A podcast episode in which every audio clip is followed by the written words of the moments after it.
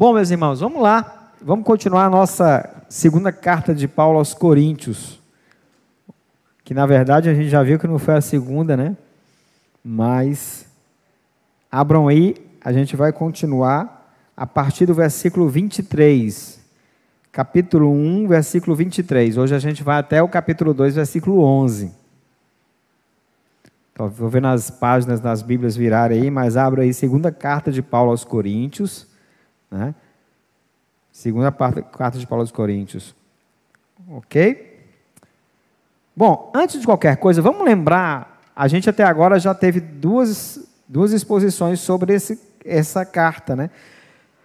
E a gente percebeu que o contexto dessa sessão começa com Paulo respondendo ao questionamento do seu ministério, que foi a primeira exposição. Onde ele era questionado porque ele ia para determinados locais pregar o evangelho e apanhava, era rejeitado, sofria muito. Então, como é que esse cara podia ser um homem de Deus? Se você não assistiu, você pode olhar lá no, na, no canal da igreja, você vai ver lá a primeira parte que foi pregada do capítulo 1, que foi até o versículo 11. E o segundo ponto que, que, que Paulo era questionado era em relação às mudanças de planos. Por exemplo, se você for lá na primeira carta, no capítulo 16, você vai ver que ele tinha, ao escrever a igreja de Corinto, ele planejava ir até a igreja. E você vai ver agora na segunda carta, quando ele está é, falando, quando ele vai falando sobre, o pastor Dário falou sobre isso semana passada, ele fala que essa visita, em vez de ser uma só, passar três meses, ele iria fazer duas visitas. Então ele mudou os planos, e alguns opositores dele na igreja disseram, esse cara não é confiável. Como é que ele diz uma coisa, faz outra, promete uma coisa e faz outra? E ele estava sendo acusado de leviandade, de realmente não cumprir o que prometia. Então, o pastor Dário pregou a semana passada, capítulo 1, versículos 20, 12 a 22, onde ele colocou as razões pelo que Paulo não devia ser acusado de leviandade. E basicamente, resumidamente, ele colocou que Paulo argumentou: a convicção do caráter dele. A igreja de Corinto conhecia Paulo, sabia quem ele era, sabia que ele era o homem de Deus e que ele falava com sinceridade e santidade, ele era transparente. E, as, e aquilo que ele falava era realmente, a ideia era de ser claro, transparente e santo. Nós aprendemos também que o mesmo Deus que trabalhava, Paulo falou, trabalhava na vida de Paulo, trabalhava na vida de igreja. Não, não havia motivos para eles serem divididos. Eles podiam muito bem conversar e entender que Paulo, mesmo Deus que agia com eles, agia em Paulo também. A questão é que o povo de Corinto estava, os irmãos de Corinto estavam enganados. E eles haviam se precipitado no julgamento de Paulo. E hoje a gente vai conversar sobre isso ainda, nós vamos, a partir do versículo 23, a gente vai perceber qual o motivo. A gente já sabe que Paulo, Paulo era confiável, era santo, que o mesmo Deus que agia nele age em nós, age em Corinto. Mas qual o motivo? Por que, que ele mudou de planos? É sobre isso que nós vamos falar hoje. E nós vamos aprender que as decisões, as nossas decisões, especialmente quando ela envolve outras pessoas, elas devem ser tomadas com amor devem ser permeadas pelo amor. E vamos perceber que Paulo fazia isso. Para começar, vamos ver a primeira parte, que vai ser do versículo 23, 1, 23 até o 2, 4. Mas antes vamos orar? Pai querido, eu queria colocar diante do Senhor a minha vida, que o Senhor possa estar usando realmente aquilo que o Senhor desejar em mim, para que eu possa transmitir fielmente a tua palavra. Peço pelos irmãos também que estão nos ouvindo aqui ou na internet, que eles possam ser, ter os olhos abertos para ter o entendimento correto da tua palavra. Peço isso colocando diante do Senhor e confiando que o Senhor os ouve. Em nome de Jesus. Amém. Vamos lá? Invoco a Deus como testemunha de que foi a fim de poupá-los que não voltei a Corinto. Não que tenhamos domínio sobre a sua fé, mas cooperamos com vocês para que tenham alegria, pois é pela fé que vocês permanecem firmes. Por isso resolvi não lhes fazer outra visita que causasse tristeza. Pois se os entristeço, quem me alegrará, senão vocês, a quem tenho entristecido? Escrevi como escrevi para que, quando eu for, não seja entristecido por aqueles que deveriam alegrar-me. Estava confiante em que todos vocês compartilhariam da minha alegria. Pois eu lhes escrevi com grande aflição e angústia de coração e com muitas lágrimas, não para entristecê-los, mas para que soubessem como é profundo o meu amor por vocês. Até o 11. Se um de vocês tem causado tristeza, não a tem causado apenas a mim, mas também, em parte, para eu não ser demasiadamente severo a todos vocês. A punição que lhe foi imposta pela maioria é suficiente. Agora, ao contrário, vocês devem perdoá-lo e consolá-lo, para que ele não seja dominado por excessiva tristeza. Portanto, eu lhes recomendo que reafirmem o amor que têm por ele. Eu lhes escrevi com o propósito de saber se vocês seriam aprovados, isto é, se seriam obedientes em tudo. Se vocês perdoam alguém, eu também perdoo. E aquele que perdoei, se é que havia alguma coisa para perdoar, perdoei na presença de Cristo, por amor a vocês, a fim de que Satanás não, não tivesse vantagem sobre nós, pois não ignoramos as suas intenções. Vamos começar pelos versículos 23 a 24. Eu sei que quando você lê esse texto, parece meio confuso. A gente lê e parece que não consegue compreender o que é que Paulo está querendo dizer. Por isso que é importante a gente entender o contexto aqui. Lembra que Paulo ele começou a se defender em relação à palavra dele. E agora a gente vai perceber o amor de Paulo por trás das mudanças. Vai perceber que por amor Paulo muda o plano para evitar tristeza contínua. E ele começa dizendo: Invoco a Deus como testemunha de que foi a fim de poupá-los. Então a primeira coisa que a gente percebe aqui é que a motivação de Paulo era poupar a igreja de Corinto. Então, ele mudou de planos porque ele queria poupá-los de alguma coisa. E a gente vai perceber mais à frente do que ele queria poupá-los. Mas você já percebe aí que havia uma sensibilidade de Paulo em se importar com a situação dos irmãos em Corinto. Eu queria lembrar para vocês que essa é uma igreja que Paulo amava profundamente. E a gente vai perceber isso claramente nessa parte da carta. Paulo ele investiu muito em Corinto. Uma igreja que a gente, quem, quem viu a primeira carta sendo exposta aqui na igreja, percebeu o quanto era uma igreja difícil, que tomava decisões pensando em gloriar a si mesmo. Nós vimos na primeira carta que lá tinha pelo menos quatro partidos. Pessoas que se diziam de Paulo, pessoas que se diziam de Pedro, de Apolo e até de Cristo. Haviam divisões na igreja. As pessoas eram muito preocupadas em chamar a atenção para si mesmo, serem gloriados, receber a glória, desculpem. Havia realmente muitas coisas a serem trabalhadas.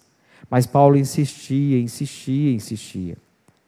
Acontece que Paulo precisou, depois dele escrever a primeira carta, que a gente chama de primeira carta aos Coríntios, ele fez uma visita à igreja.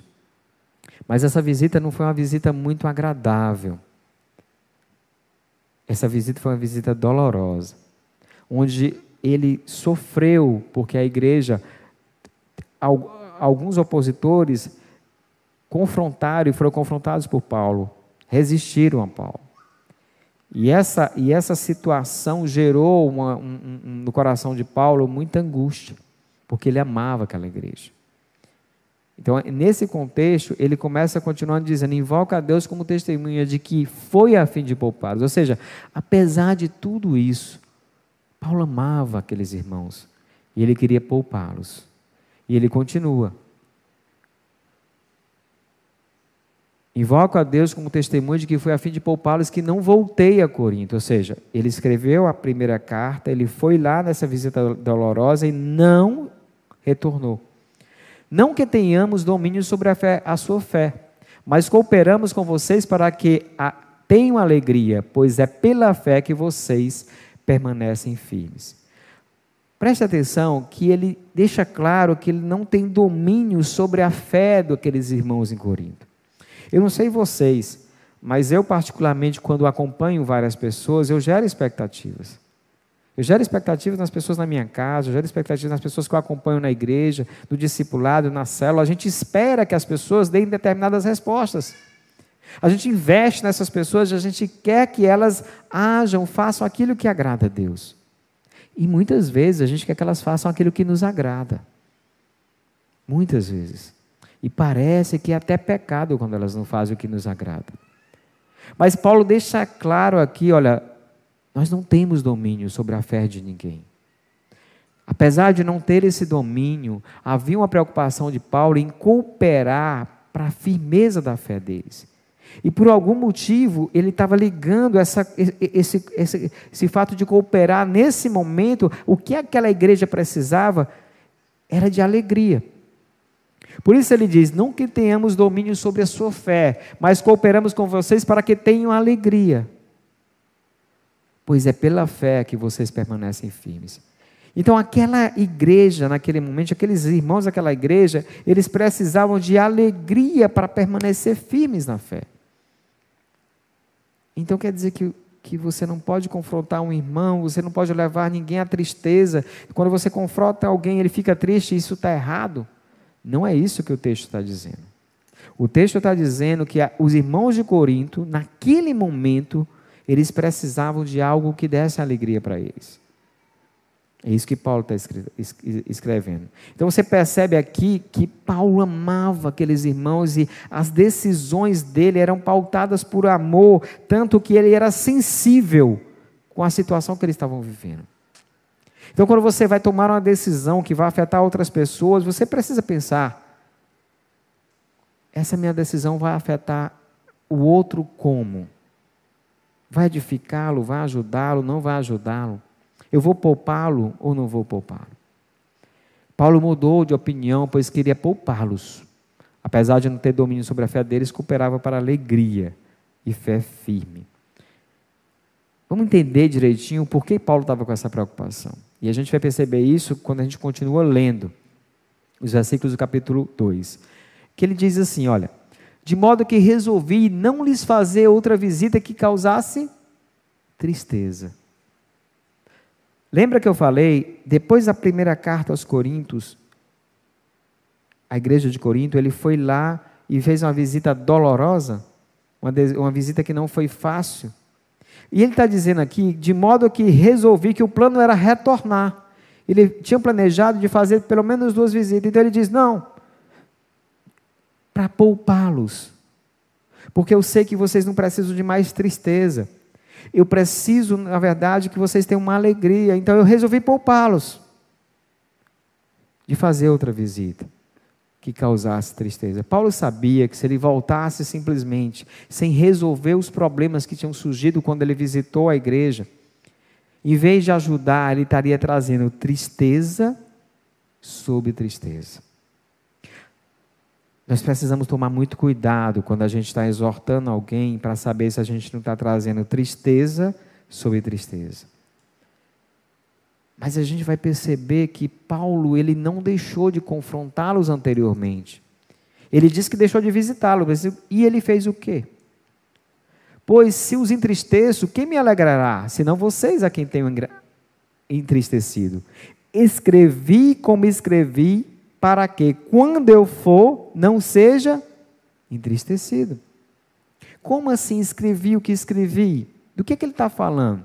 É porque quando Paulo fez aquela visita dolorosa, visita realmente muito difícil, ele escreveu uma carta chamada de que ele chama, ele chama essa carta aqui na, quando ele está escrevendo essa segunda carta aos Coríntios, ele chama essa carta de carta severa, carta dura. Foi uma carta onde ele chamou os coríntios realmente ele diz: Olha, vocês estão errados. O que vocês estão fazendo é pecado. Vocês precisam se arrepender. Vocês precisam obedecer. Vocês precisam parar de pecar, arrepender e voltar a obedecer. Percebam, Paulo não deixou de exortá-los.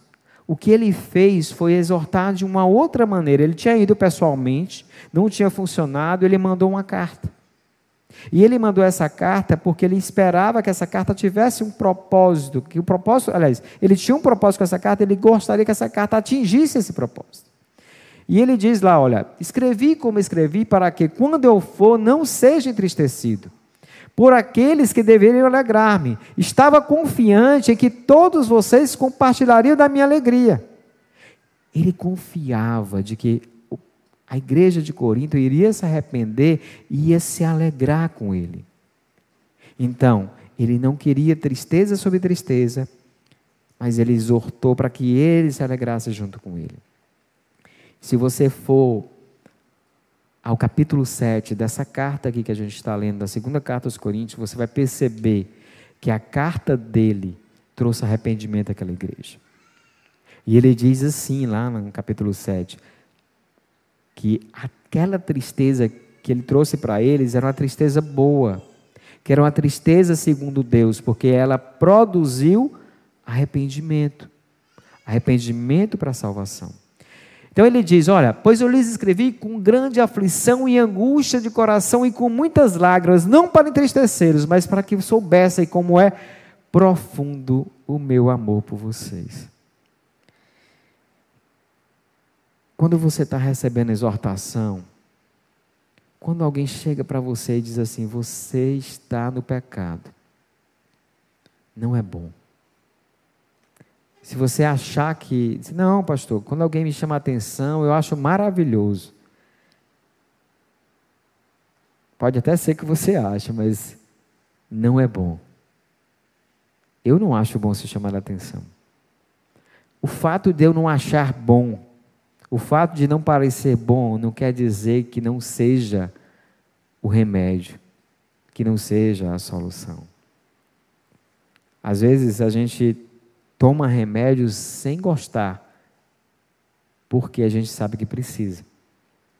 Só que eu queria que você que recebe a exortação percebesse, quando Paulo está escrevendo aqui, que da mesma maneira como é difícil para você, é difícil para quem exorta.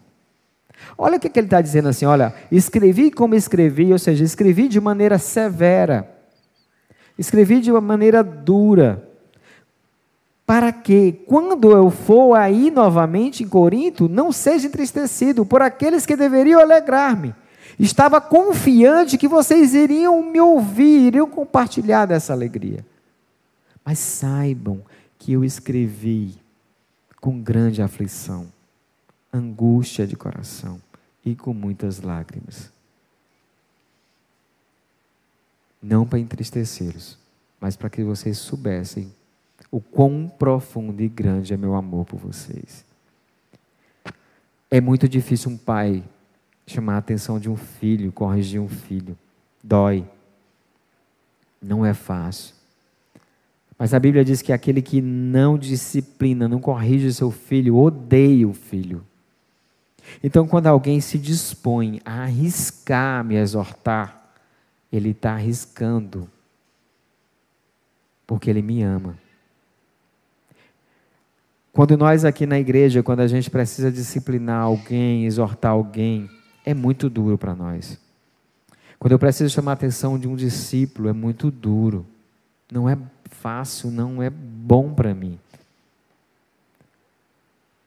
Mas como Paulo diz ali, por isso eu exortei vocês, eu escrevi aquela carta exortando, com grande aflição, angústia de coração e com muitas lágrimas, para demonstrar o mais profundo amor que eu tenho por vocês. Você já parou para pensar que quando alguém te exorta, quando alguém chama a sua atenção, na verdade ele quer demonstrar, ele está demonstrando amor por você? Será que se ele tivesse outra opção ele não faria? Será que não é muito mais fácil você chegar e elogiar? Mas a pergunta é: quem te ama vai deixar você se afogar? Quem te ama vai deixar você caminhar para o precipício? O que te ama vai te agarrar, te puxar de uma vez, diz, não vá. É que Paulo está dizendo aqui: olha, gente, eu amo vocês. Não foi fácil escrever essa carta para vocês, foi muito difícil. Foi angustiante. E, e a, a, gente não vai falar disso aqui, mas quando você olha lá para o versículos versículos 12 e 13, você vai ver Paulo chegando a Troade e ele não encontra Tito e aquilo angustia ele. Ele deixa uma oportunidade do evangelho lá aberta e vai atrás de Tito porque ele queria saber notícias de Corinto. Ele queria saber se eles tinham se arrependido, se a carta tinha surtido efeito. Paulo amava e ele não queria colocar tristeza sobre tristeza. Ele sabia que os irmãos tinham ficado tristes com a visita dele. E ele queria que aquela tristeza produzisse frutos de alegria. Tristeza produz frutos de alegria, pastor? Como é que é isso? Se você for abrir a carta de Hebreus, no capítulo 12, você vai ver uma prova de amor. Você vai ver lá o Senhor dizendo assim: Não desprezes a disciplina do Senhor, porque o Senhor disciplina quem ama o Senhor disciplina a filhos. Se você não é disciplinado, é porque você não é filho. Deus corrige os filhos a quem ama. E o mesmo texto lá, ele diz: olha, sabe, no primeiro momento a disciplina ela traz tristeza, mas depois ela produz frutos de arrependimento, de alegria. Ela não é bom no primeiro momento, mas ela vai produzir frutos de alegria. Mas como é que pode isso? Porque a tristeza, ela vai te confrontar com o teu pecado, confrontar com o teu eu. Ela vai mostrar realmente quem você é. Nós temos uma grande luta para provar, para mostrar para o mundo que a gente é muito bonzinho. Mas a verdade, nós, nós somos, a gente vai ver isso no capítulo 3, que nós somos como um vaso de barro. O vaso de barro, eu não vou adiantar o capítulo 3, não, senão vou estragar a surpresa, né, Dário? Mas aqui o que nós temos de valor é o que está dentro de nós, que é Cristo. Mas por nós mesmos, nós somos inclinados para o pecado. Nós precisamos da palavra de Deus. Olha, Jesus, lá no João capítulo 17, ele diz: Olha, santificai-vos na verdade, a tua palavra é a verdade. A palavra de Deus, ela vai nos confrontar, ela vai mostrar quem nós somos e quem Deus é. E que nós precisamos correr para chegar perto de Deus. E para isso, a palavra vai nos transformar. E quando nós fazemos isso por alguém, não é com alguém que nós fazemos isso, é porque nós amamos. E Paulo está dizendo isso: olha, eu não fui visitar vocês, não é porque eu não amava vocês. Eu não fui visitar vocês é porque não queria colocar tristeza sobre tristeza. Eu não fui visitar vocês é porque que eu escrevi para vocês esperando que vocês se arrependessem, esperando que a gente pudesse se alegrar juntos, porque eu sabia que vocês não precisavam de mais pancadas de mim, eu sabia que vocês precisavam se arrepender. Eu precisava mudar a estratégia. Depois da visita dolorosa, não queria tristeza sobre tristeza, porque o amor, ele provoca tristeza pensando em gerar alegria. Sabe, quando você exorta alguém, quando você chama a atenção de alguém, não é porque simplesmente você quer que ele se entristeça, é porque você quer que ele passe por aquilo ali porque ele realmente supere e se alegre no Senhor. Olha, os grandes desertos que passamos na presença de Deus são momentos de lágrimas, são momentos de tristezas, mas eles nos levam a uma intimidade com Deus, que uma alegria não conseguiria fazer. Mas é tão interessante que quando você passa por aquilo, você olha para trás e você vê o cuidado de Deus. E você vê como você superou, não porque você podia suportar, mas porque Deus te carregou, Deus te deu força. Deus fez. Aí sim você tem alegria. Não é fácil exortar alguém, meus irmãos. Mas aquele que não exorta não ama. E aquele que causa tristeza, ele também precisa tomar cuidado para não gerar tristeza sobre tristeza. Ser sensível na hora de exortar e na hora de trazer alegria. Não estou querendo dizer que você vai concordar com o pecado. Paulo escreveu aquela carta chamando a atenção deles, uma carta severa. Mas Paulo mudou a estratégia, ele não ficou só batendo. Porque o objetivo, ele teve a sensibilidade para saber a hora de mudar. Porque se ele fosse lá, ele tem que tomar atitudes muito mais severas. Mas a ideia é gerar frutos de arrependimento, é gerar alegria. Ele viu a carta no intuito de exortá-los para o arrependimento e assim alegrar-se com eles. Olha, é muito triste quando a gente tem que exortar alguém e a pessoa não ouve. Nós, pastores, às vezes passamos noites sem dormir, lembrando dessas situações. E, e, você pode dizer assim, pastor, mas você pode colocar diante de Deus, vá dormir em paz, o Senhor fez sua parte. É porque quando a gente ama, a gente se preocupa. E a, aquilo que Paulo falou anteriormente, a nossa incapacidade de controlar a fé do outro, é, uma, é um tapa na cara da gente. Porque a gente sabe que aquilo se faria bem para o discípulo, mas a gente não pode fazer o discípulo seguir aquilo ali. Então é angustiante, aflige nosso coração. E a gente se derrama aos pés do Senhor, pedindo que Deus fale ao coração dos discípulos. E quando ele se arrepende, e para a glória de Deus, Deus leva ao arrependimento, como diz em Romanos 2,4, a bondade de Deus nos leva ao arrependimento. E aquele discípulo se arrepende, gente, a gente se alegra junto. É muito bom. E aí você percebe o que é um milagre de Deus, que transforma vidas. Isso não tem preço. Não tem preço. E é isso que Paulo está falando. Sabe, eu gerei tristeza, mas agora eu quero, queria que vocês se arrependessem, porque eu queria me alegrar junto com vocês. Só quem já passou por isso, por esse tipo de alegria, sabe o que Paulo está falando. Mas para isso você precisa arriscar primeiro gerar tristeza.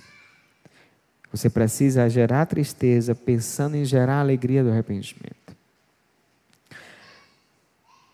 E eu queria que você pensasse como Paulo.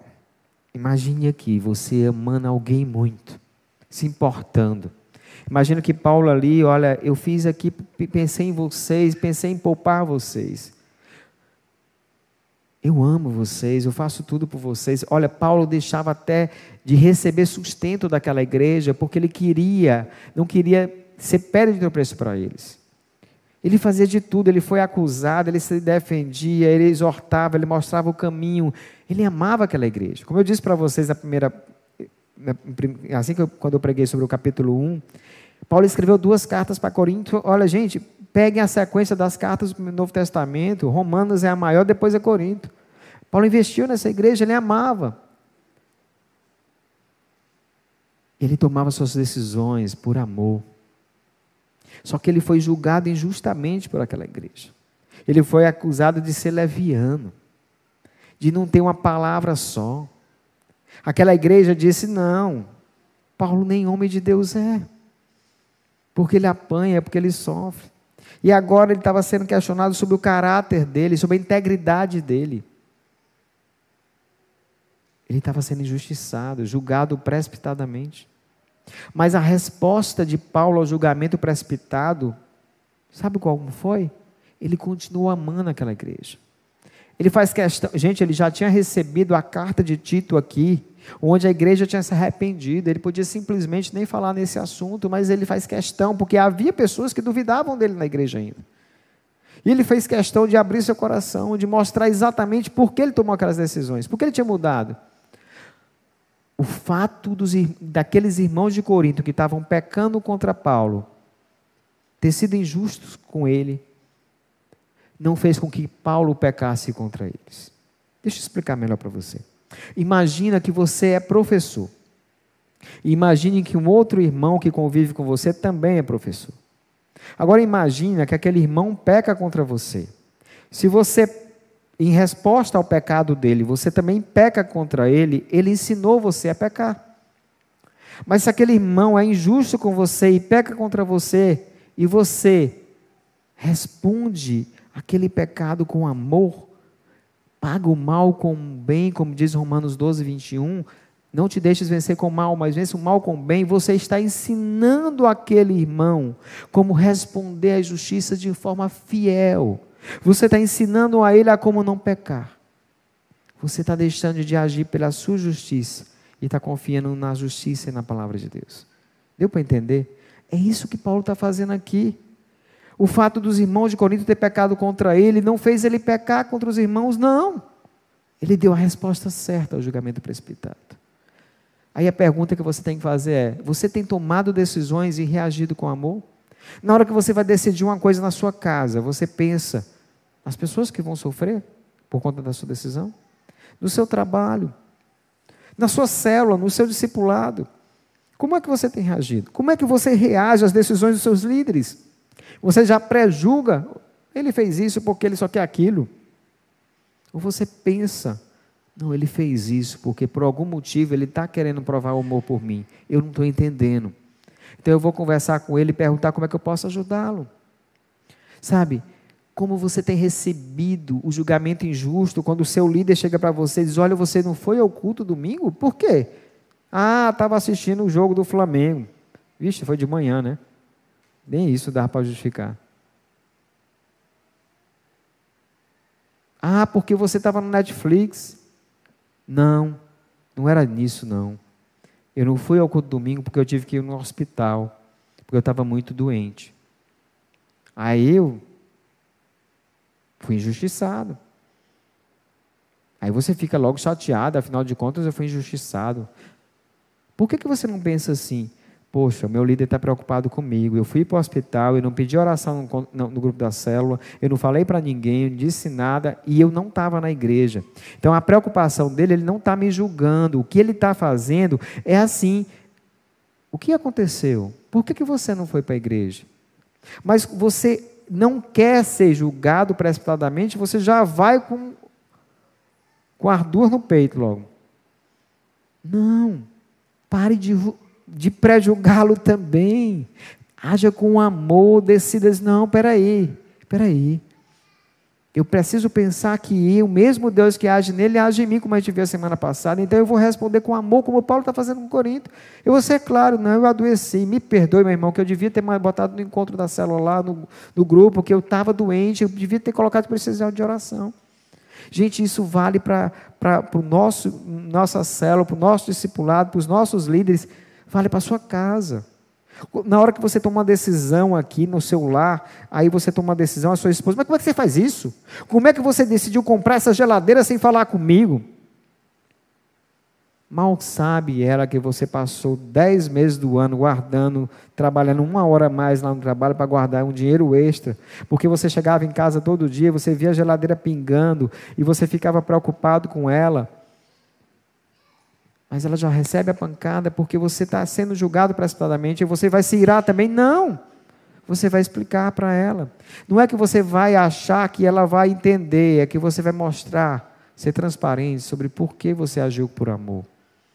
Agora, se você não age por amor, se você toma essas decisões simplesmente pensando em você, o que você precisa fazer é pedir perdão. Quando você chegar para o irmão e dizer assim: Olha, eu realmente errei, porque eu não conversei com você sobre comprar geladeira. Eu realmente errei, porque eu deveria ter ligado para você para saber se você ia, tinha ido para o hospital. Sabe quando você só pensa em você, não pensa no outro? Você tem que pedir perdão, assumir seu erro e agir diferente. Mas toma cuidado, por fato de você ser injustiçado, não te dar autorização, entre aspas, para você pecar também. Não, haja com amor, haja com amor. Tome cuidado no seu discipulado, tome cuidado com a sua liderança e vá para o outro lado. Olha a igreja de Corinto. A igreja de Corinto, ela julgou Paulo de forma precipitada.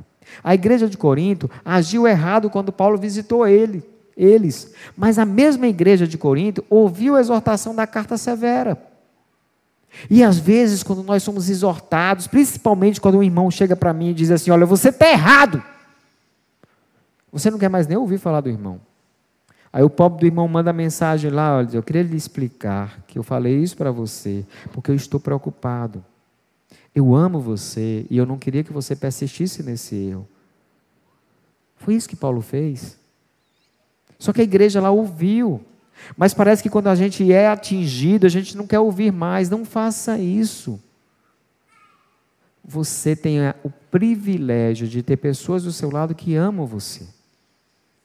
Tem pessoas que estão indo para o inferno sem sequer receberem uma só esperança em Cristo. E você tem tido todos os dias a oportunidade de ser chamado a atenção para continuar caminhando em direção a Jesus. Isso é privilégio. Então aceite a exortação. E quando ela for dura, vá orar diante do Senhor. Vá realmente pedir sabedoria para que você saiba tratar seu coração. Como você tem julgado os irmãos que cuidam de você, tem ouvido a exortação, mesmo quando ela é dura? Do que você precisa mudar? Essa parte aqui eu queria que você pensasse sobre isso. No que você precisa mudar? Eu falar aqui e você sair para casa sem pensar nisso não adianta. O que precisa mudar no seu casamento em relação aos julgamentos precipitados ou a reação a esses julgamentos? O que precisa mudar em relação ao trabalho, ao, à célula, em relação ao seu discipulado, aos seus líderes? A palavra de Deus ela é colocada para cada um de nós, para que a gente mude, para que a gente seja transformado. Paulo continua e ele agora vai falar de, de um fato que aconteceu quando ele foi na visita. Para a gente poder entender a situação, a gente precisa entender esse contexto imediato. Paulo agora trata da disciplina de um líder opositor da igreja de Corinto. Quando ele foi a Corinto, naquela visita que não foi boa, teve um líder lá que distratou, que confrontou, bateu em Paulo. E, isso foi um dos motivos daquela visita ter sido ruim, ter sido realmente uma visita triste. Só que é o seguinte: quando Paulo escreveu a carta lá, a carta que Tito levou, a igreja né, disciplinou aquele irmão. E ela disciplinou aquele irmão porque ele, e o irmão, depois de ser disciplinado, ele se arrependeu. Ele foi punido e se arrependeu. Mas alguns irmãos lá da igreja de Corinto, eles entendiam que aquele, aquela punição tinha sido suficiente. Não. Taca nesse cabo, esse cabo não sofreu o suficiente, não. E é sobre isso que Paulo vai escrever agora o amor de Paulo por trás das mudanças de planos. Né? Por amor, mesmo a seu acusador, que é esse irmão que eu estava falando, Paulo não queria causar tristeza além do necessário. E ele começa assim: se alguém tem, tem causado a tristeza, não tem causado apenas a mim, mas também em parte para não ser demasiadamente severo a todos vocês. Paulo está deixando claro aqui que aquela tristeza, que foi aquela ofensa que houve quando ele visitou a igreja, aquela visita dolorosa, não foi somente a ele, Paulo. Aquela ofensa foi a toda a igreja.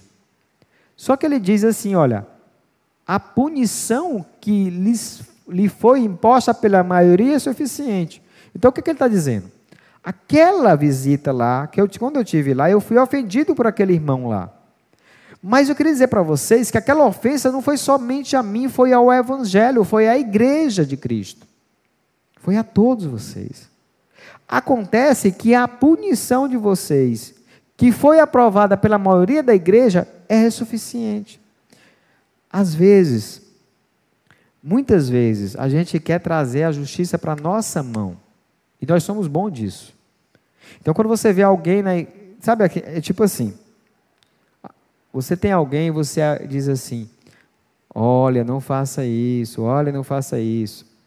Aí de repente a pessoa faz a, e aí acontece algo muito ruim com a pessoa e você diz, quando alguém chega para contar para você, diz assim: bem feito, eu acho é pouco. Eu sei que vocês nunca fizeram isso, né? Mas tem gente que diz, né? Eu acho é pouco. O que Paulo está querendo dizer assim? Que a maneira que Deus deixou para a igreja de punir aquele que sai do caminho é a maneira correta. Não é a minha maneira, nem a sua maneira, é a maneira de Deus. Então o Paulo está dizendo: olha, a punição que vocês aprovaram aí por maioria é suficiente. Isso é suficiente. Mas por que seria já o suficiente? Por que, que seria suficiente? Ele vai explicar agora. Agora, pelo contrário, ou seja, a, tinha tido a punição, e agora, pelo contrário, ou seja, houve arrependimento, vocês devem perdoar e consolá-lo para que não seja dominado por excessiva tristeza. Vocês perceberam que Paulo lá atrás estava preocupado com a igreja de Corinto, dele não levar tristeza sobre tristeza? Vocês perceberam que agora ele tem a mesma preocupação com esse irmão que foi opositor dele, que enfrentou Paulo lá, que acusou Paulo de várias coisas. E ele diz assim: ó, vocês puniram ele, tudo bem, ele ofendeu toda a igreja. Mas agora ele se arrependeu, então, ao contrário de punição, vocês devem perdoá-lo e consolá-lo, para que ele não seja dominado por excessiva tristeza. Então, a punição da igreja, o objetivo não é punir simplesmente. A disciplina é um processo amoroso. O objetivo da disciplina é trazer arrependimento. Esse é o objetivo. Ó, portanto, eu lhes recomendo que reafirmem o, que, o amor que tem por ele. Paulo está colocando aqui a palavra para calor, vem de para Cletos, que a ideia é, é o quê? É trazer para perto. Então, Paulo está chamando o povo de Corinto assim: ó, venham cá, venham aqui para perto de mim. Prestem atenção. Eu peço a vocês que vocês reafirmem o amor que tem por ele. Ele pecou, ele foi disciplinado, mas agora ele se arrependeu, agora ele precisa de vocês. É isso que Paulo está dizendo para eles. Paulo está fazendo com eles algo que eles deveriam fazer com aquele irmão que pecou. E ele diz muito claramente: ó, Eu lhes escrevi com o um propósito de saber se vocês seriam aprovados, isto é, se seriam obedientes em tudo. Eu exortei vocês naquela carta com o objetivo de vocês serem obedientes, serem aprovados. E eles foram. O objetivo também da punição àquele irmão lá era que ele se arrependesse, como a igreja se arrependeu. E agora aquela igreja precisava obedecer da mesma forma. Então, da mesma forma como eles pecaram contra Paulo, Paulo foi lá, chamou a atenção deles, eles se arrependeram e Paulo os perdoou, ele precisava fazer a mesma coisa. Eles precisavam não mais gerar tristeza sobre tristeza, eles precisavam agora de misericórdia, que é o outro lado do amor. Trazer para perto e reafirmar o amor. Eles precisavam reafirmar aquele amor que eles tinham pelo irmão. Mostra, olha, o que nós fizemos por você é um ato de amor. Se você não imaginar a disciplina como um ato de amor, é muito mais difícil de você praticar. Mas é o que Deus faz com a gente disciplina a quem ama. Por isso que a igreja precisa também disciplinar a quem ama. E o objetivo da disciplina não é simplesmente levar o irmão a ficar triste, mas é que aquela tristeza gere arrependimento para a salvação. É isso que Paulo está dizendo aqui. Seja obedientes. Como diria um pernambucano, né? a pancada aqui, a tristeza aqui já tinha dado o que tinha de dar. Né? Eu só não tenho o sotaque que ele tem na hora lá da reunião, né? Dá o que tinha de dar. Já tinha dado, a punição já tinha surtido o efeito restaurador dela. Depois do arrependimento, Paulo orienta o perdão, pois a disciplina já havia alcançado seu alvo. Disciplina em excesso fugiria do seu propósito restaurador. O objetivo da carta severa era aprovação e obediência. Não era simplesmente trazer tristeza. Ao contrário, era levá-los ao arrependimento para que eles se alegrassem juntos. Por fim, Paulo diz claramente: sabe aquele irmão que foi punido, que ele se arrependeu? Se vocês perdoam alguém, eu também perdoo. Se vocês têm misericórdia, eu também tenho misericórdia. E aquilo que perdoei, se é que havia alguma coisa para perdoar, perdoei na presença de Cristo por amor a vocês. E aqui vem a grande questão. A palavra perdoar, no grego, tem a ver com graça. Graça. E a ideia aqui é conceder favor imerecido. Aquele irmão, ele foi punido, mas a igreja precisou, Paulo, a igreja precisou assumir o erro dele no sentido assim, as consequências do, do erro dele foram assumidas. Ele não fez nada para reparar o erro dele, a não ser se arrepender.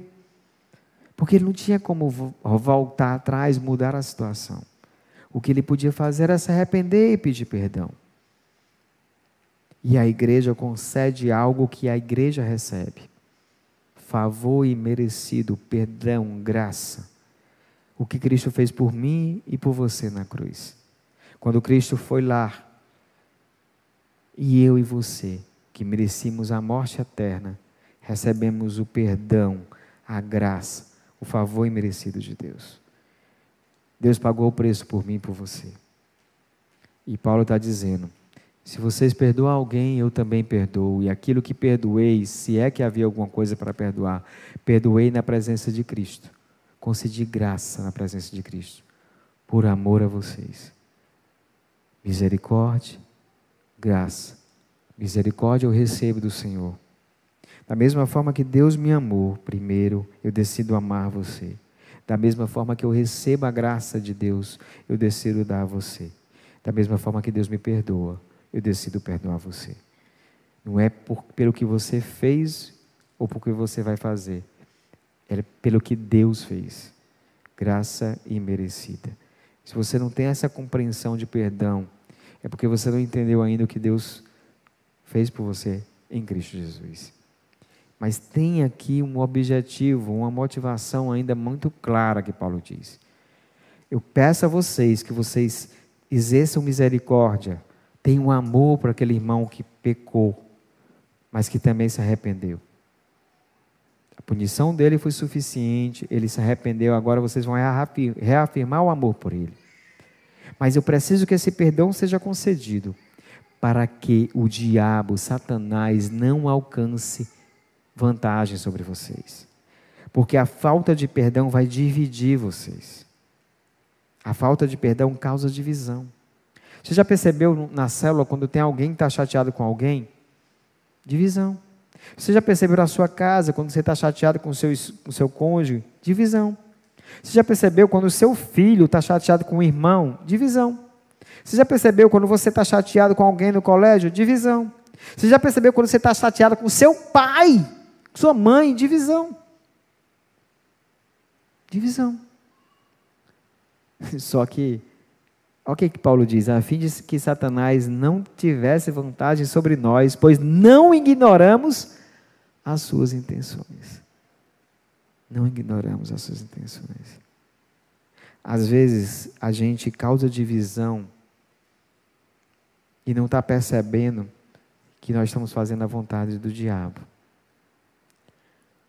Graça imerecida vem de Deus e é o que Ele espera que eu dê. A falta de perdão não foi o que Deus fez, mas é o que o diabo deseja. Então, quando a gente decide não perdoar, a vontade de quem a gente está fazendo? Quem é que está sendo beneficiado nessa história? Quem? Deus, que nos deu graça merecida? Que na Sua palavra, através de Paulo, diz para a gente dar a graça merecida? Ou o diabo? Que quer causar divisão. Paulo não tratava a ofensa pessoal como vingança. Demonstra que o processo de disciplina é misericordioso e não vingativo.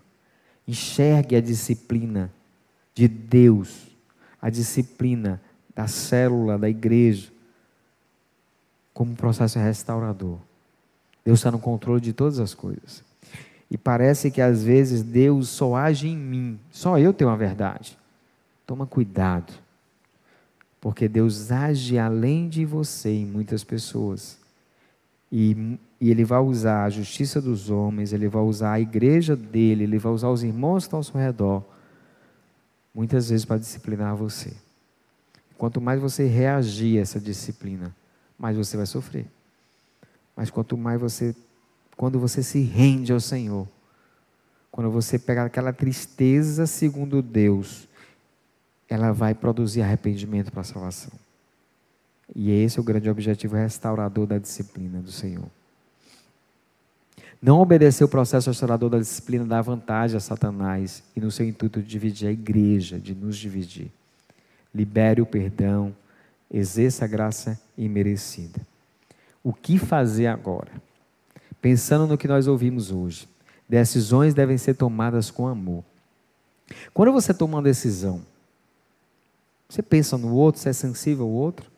Olha lá, ó, quando tomamos decisões com amor, somos sensíveis à tristeza do outro, às necessidades do outro. Sabe, a gente pensa muito bem se aquela decisão, como ela vai edificar o irmão, como ela vai ajudar. Às vezes, muitas vezes, eu e Nara a gente acompanha muita, muita gente. Às vezes a gente é duro em alguma coisa e a gente observa como é que o irmão está reagindo, a irmã está reagindo, e a gente espera. Porque a gente precisa dar tempo para Deus falar com a pessoa. A gente tem que ter, ser sensível para saber a hora de exortar e a hora de ouvir, a hora de trazer esperança. Deus é pura esperança, gente. Tudo que a gente está sofrendo, tudo que a gente passa, o maior sofrimento é porque a gente parece que perdeu a esperança.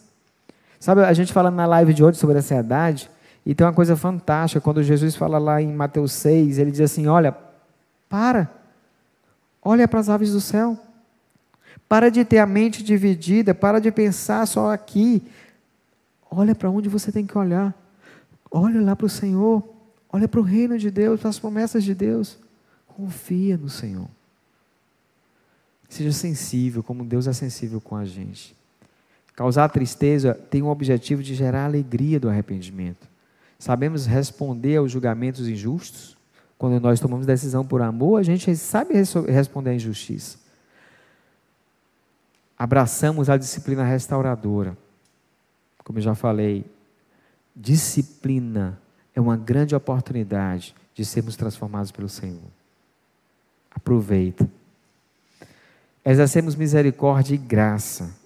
A graça e misericórdia que recebemos, o amor de Deus, a gente leva adiante. Qual a sua visão disciplina depois de tudo isso? Vingativa, injusta ou misericordiosa e restauradora? Pensa sobre isso, gente. Pensa, reflitam. Aproveita os MDDs dessa semana. Se teve alguém na sua célula que você acha que precisa confessar algo que você se chateou, vá lá, peça perdão. Né? Se você, se, se seu discipulador não tem chamado sua atenção, chegue para eles, olha, eu queria lhe pedir um grande favor. É sério. Chega para o seu discipulador e eu queria lhe pedir um grande favor eu estou autorizando você hoje a chamar minha atenção naquilo que você vê que eu estou fazendo errado. Então, se você perceber que eu estou pecando, pelo amor de Deus, me ame, chame a minha atenção, me exorte. Eu quero ser exortado, eu quero ouvir o que Deus quer me falar e Deus vai te usar para isso. Autorize o seu discipulador a fazer isso. Pare de pré-julgar comece realmente a entender que o mesmo Deus que age lá, que age em você, age em todos nós. Se nós fizermos isso, a gente vai aprender a tomar decisões com amor. Nós vamos experimentar algo maravilhoso, que é o efeito da graça de Deus na nossa vida e na vida dos irmãos. O efeito que a palavra de Deus faz. Isso é maravilhoso. É muito bom. Vamos ficar em pé? Eu não sei se, se tem algum irmão hoje aqui que ainda não se rendeu a Cristo. Mas uma palavra como essa, que mostra realmente o amor de Deus e como Deus usa seus servos para amar realmente a sua igreja, os seus irmãos, ela é confrontadora. E Deus, ele, ele nos disciplina porque nos ama. Mas você pode estar dizendo, mas fulano faz isso, faz aquilo e não acontece nada. Deus disciplina seus filhos. E se você tem feito tudo que desagrada a Deus, não tem sido disciplinado, isso pode acontecer, ter dois problemas. Pode ser duas alternativas. Ou não chegou a tua hora de disciplina e quando chegar, se prepara. Ou talvez você não seja filho de Deus. Isso é um problema. Então, o que eu te recomendo, renda-se ao Senhor o mais rápido possível. Não pense em nenhuma alternativa dessa, só pense em render-se ao Senhor. Então, eu queria dar a oportunidade para você. Se você não se rendeu a Cristo ainda, se você quer realmente que Ele te aceite, que Deus te aceite como, como um servo dEle, eu queria que você levantasse a sua mão onde você estivesse, que a gente vai orar por você. Eu queria dar essa oportunidade, esse privilégio para você. Pois vamos orar. E, eu creio que Deus falou com você. Então, Não deixe de colocar isso em prática. Pastor Dário, você quer falar alguma coisa? Depois. Pai, louvado seja o Senhor pela tua palavra. Louvado seja o Senhor que nos disciplina porque ama. Louvado seja o Senhor porque, por amor, nos deu uma graça imerecida em Cristo Jesus. Louvado seja o Senhor que nos dá a oportunidade de tomar decisões por amor. Louvado seja o Senhor, Pai, que fala aos nossos corações até nos dias de hoje. E louvado seja o Senhor, porque nós ouvimos. Trabalha os nossos corações para que tudo que aprendemos produza frutos de arrependimento, produza, traga uma tristeza que nos leve ao arrependimento da salvação. É o que eu te peço, em nome do Senhor Jesus, pedindo que o Senhor possa nos levar em casa, nos protegendo, Pai. Amém.